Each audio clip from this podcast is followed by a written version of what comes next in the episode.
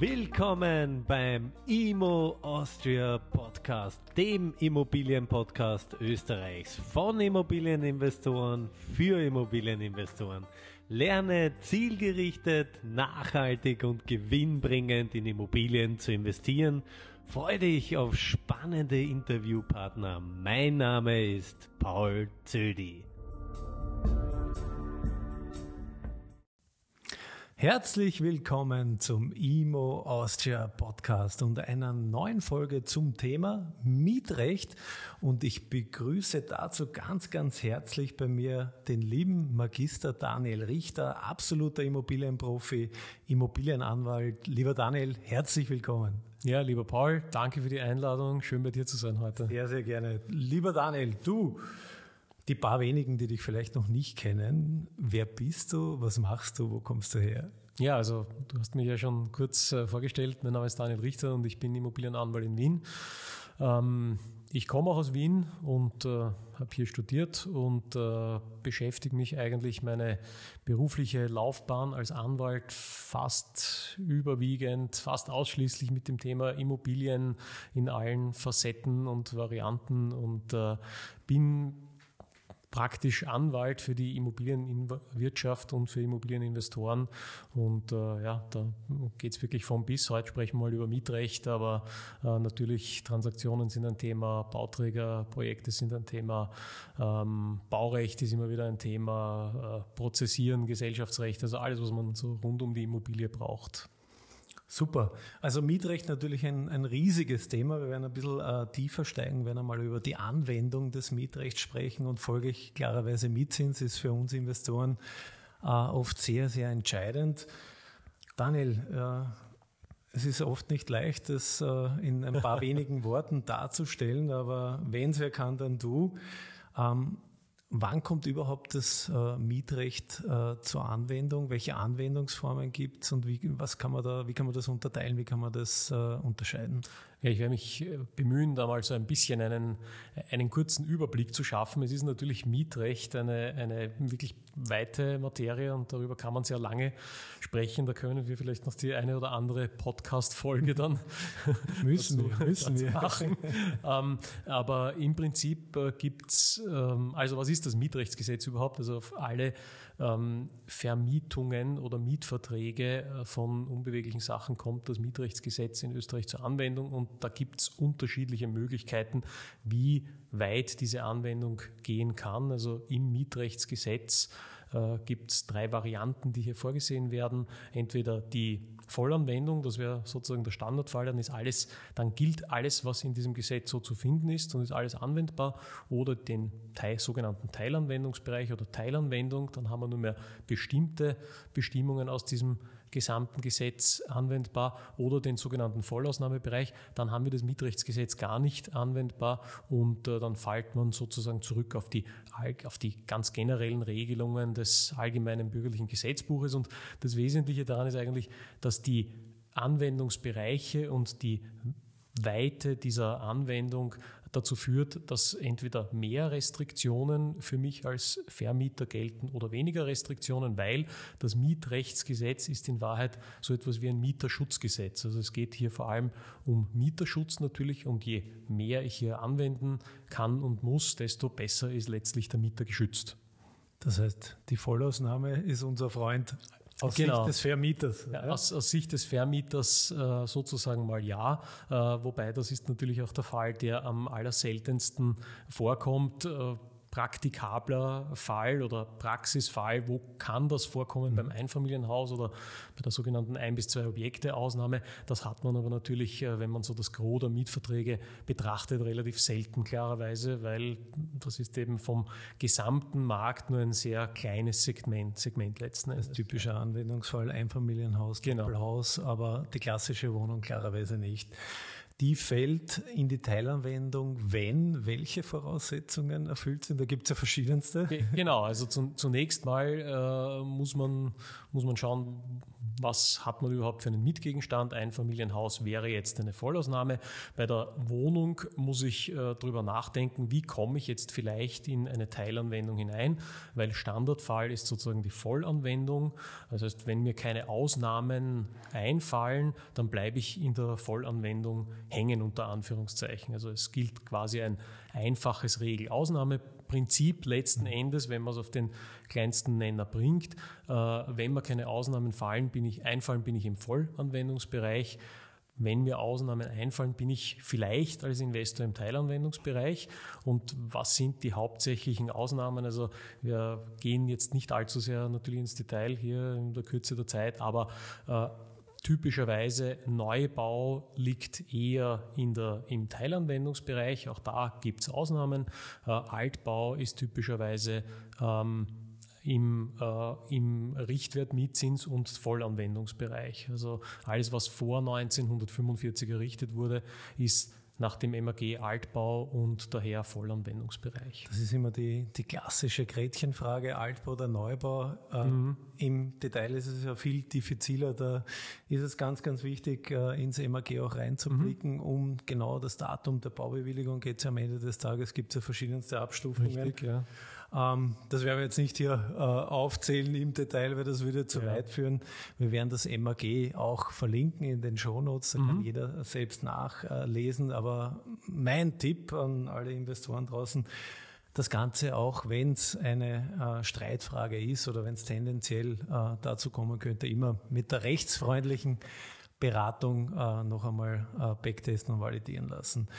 Ähm, Vielleicht ganz kurz, was auch immer so spannend ist, das Thema in Wien sehr stark vom Krieg zerstört, Wiederaufbauhäuser mhm. sehr stark gefördert, ohne da jetzt wirklich zu tief äh, mhm. äh, zu steigen, ist auf alle Fälle ein Thema. Äh, was für Anwendungen können da äh, greifen? Genau, ja, das ist ein, an sich ein wichtiges Thema, gerade in Wien, wo also das Thema Mietzinsüberprüfung im Vollanwendungsbereich, wenn der Richtwert gilt oder wenn Mietzinsbeschränkungen überhaupt bestehen, ähm, da muss man sich das genauer anschauen. Und gerade bei den Wiederaufbauhäusern gilt also Besonderes, weil normalerweise würde man davon ausgehen, wenn ich ein Gebäude habe, das neu errichtet wurde nach 1945, dann müsste ja eigentlich der Teilanwendungsbereich gelten. Davon gibt es aber jetzt im Förderungsrecht ganz bestimmte Ausnahmen und wenn also bestimmte Förderungen gewährt wurden für die Neuerrichtung oder Wiedererrichtung eines Gebäudes, dann kann es mir passieren, dass das dazu führt, dass ich zurückfalle in den Vollanwendungsbereich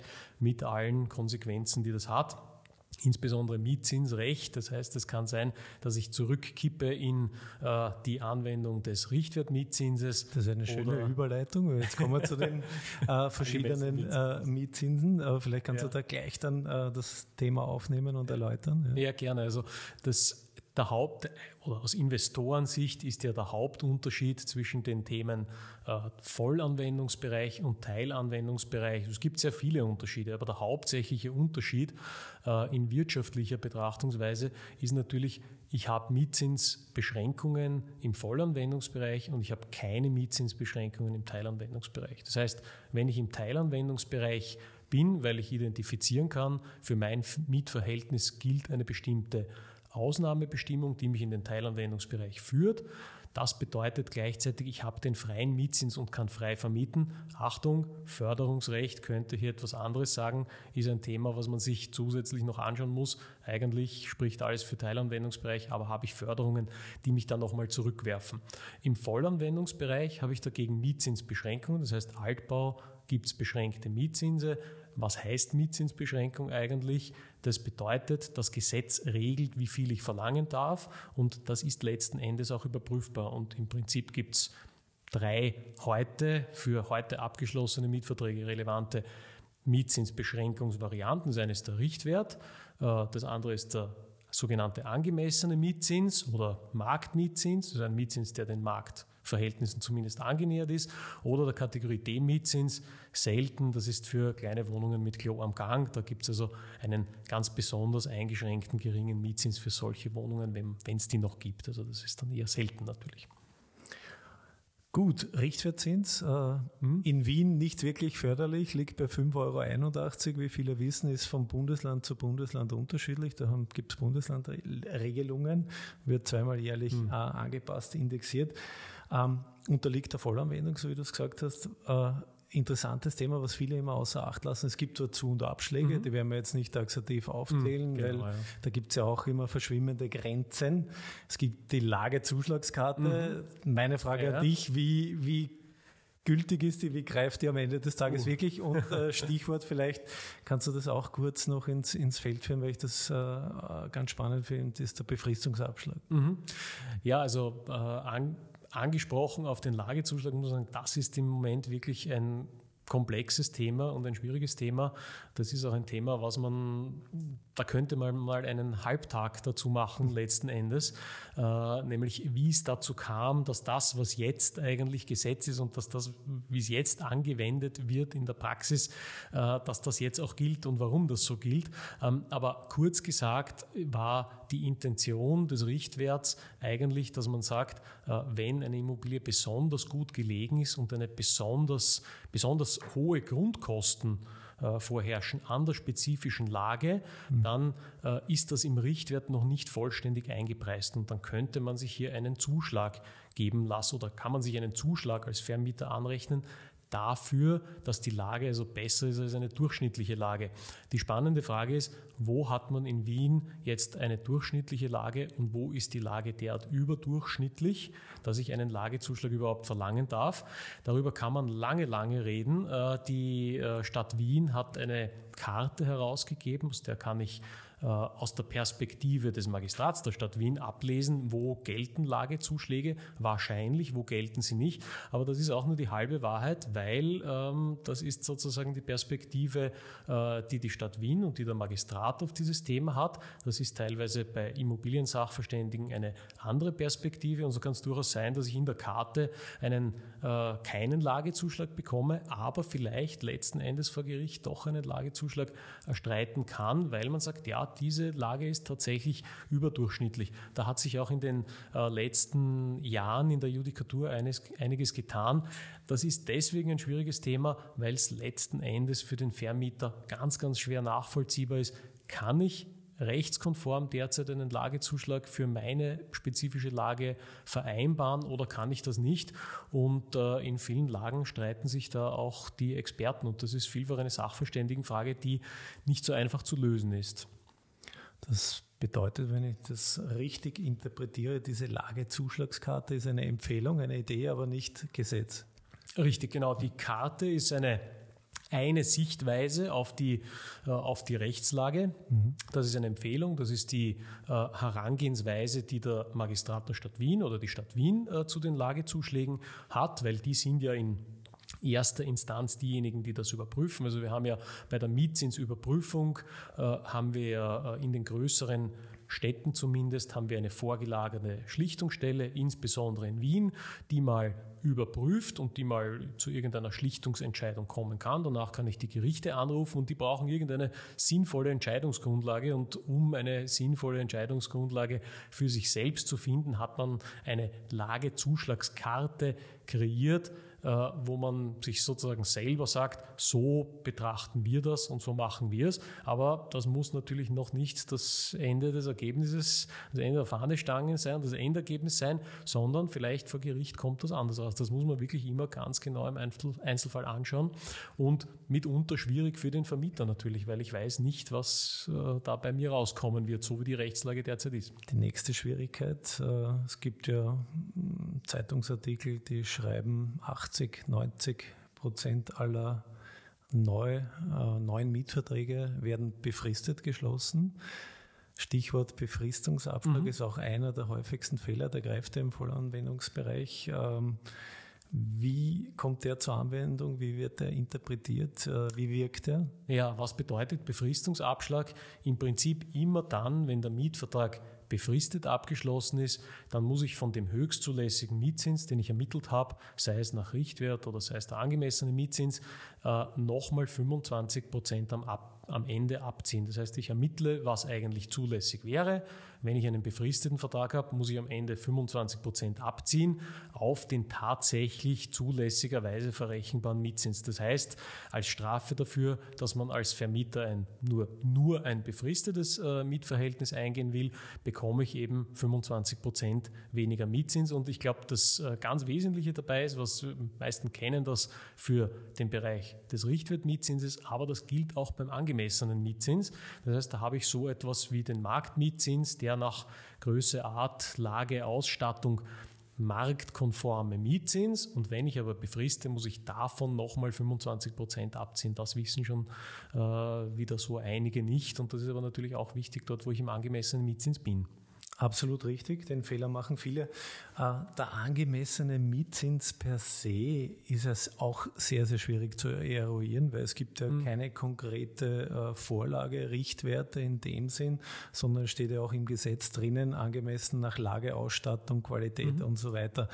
Ähm, was würdest du einem Investoren raten? Wie kann er sich hier eine ähm, Marktmiete oder eine Referenzmiete äh, heranziehen, beziehungsweise wie kann er sich absichern, falls äh, das im Worst Case vor der Schlichtungsstelle landet?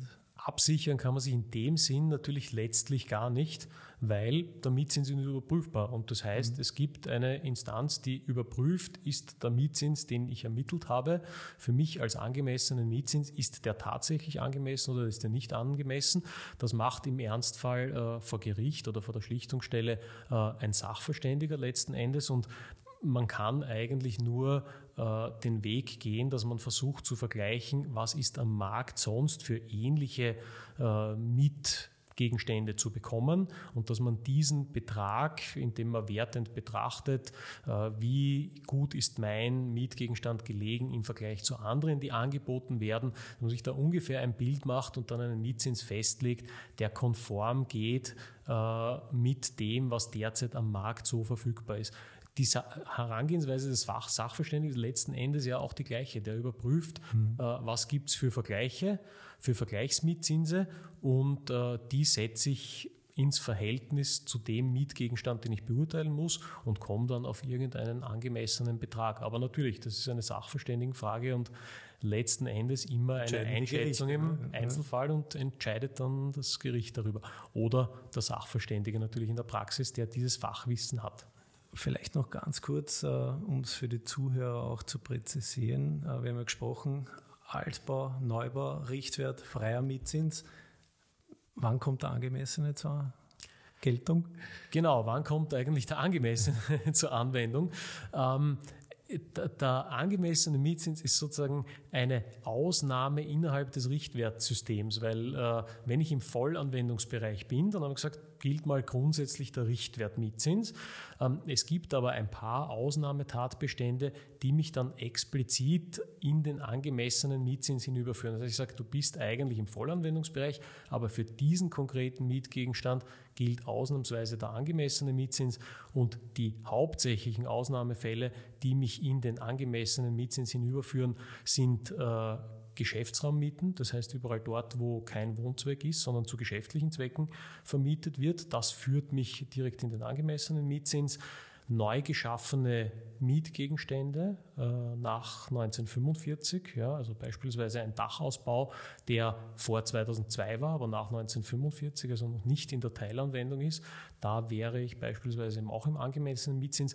Und größere Wohnungen, sprich über 130 Quadratmeter, sind hier auch begünstigt gibt noch zwei andere äh, Denkmalschutzgebäude unter ganz engen äh, Beschränkungen und nachträgliche Mietzinsvereinbarung. Das ist äh, eher in der Praxis weniger verbreitet. Also hauptsächlich Geschäftsraummieten, ähm, äh, neu errichtete Mietgegenstände nach 1945 und über 130 Quadratmeter äh, Wohnfläche. Das sind so die Hauptfälle, wo ich in den äh, angemessenen Mietzins komme, obwohl ich im Vollanwendungsbereich bin gibt es ja noch einen Sonderfall, Rückzahlungsbegünstigungsgesetz, aber ich glaube, das, das wäre es einmal wert, eine eigene Folge zu machen, weil das, das ziemlich sicher, ein komplexes ja. Thema ist.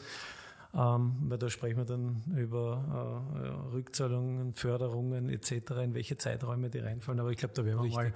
mal äh, eine eigene Folge dazu machen, weil das dann schon wirklich sehr, sehr tief und komplex Genau, da, da muss man nochmal ausholen und nochmal ja. in dieses Förderungsrecht hineingehen. Das ist total spannend, auch wie das geschaffen wurde, wie es dazu kam und, und wie hier die Ausnahme gegen Ausnahmesituation eigentlich ist. Äh, in der Praxis für den Investor natürlich wichtig und da kann man nur sagen, bitte, das muss ich mal anschauen lassen. Äh, entweder bin ich selber wirklich firm, was das betrifft und weiß, was ich tue, weiß, wo mein Mietzins liegt. Äh, gerade in Wien, wo Mietzinsüberprüfung wirklich ein heißes Thema ist. Ähm, oder ich muss mir das wirklich fachgerecht von jemandem anschauen lassen, der weiß, was er tut. Absolut. Klingt alles sehr komplex, ist es auch. Äh, auf der einen Seite natürlich schwierig, aber ich glaube für den äh, klugen äh, Investor auch ein Vorteil, weil wenn ich klüger bin als der Markt, wenn ich mehr weiß, kann ich den Markt schlagen. Deswegen, lieber Daniel, vielen, vielen herzlichen Dank für die ersten Einblicke. Ich freue mich ganz, ganz stark, sagt man das, auf die nächsten Folgen. Was, über was werden wir als nächstes sprechen? Hast du schon eine Idee?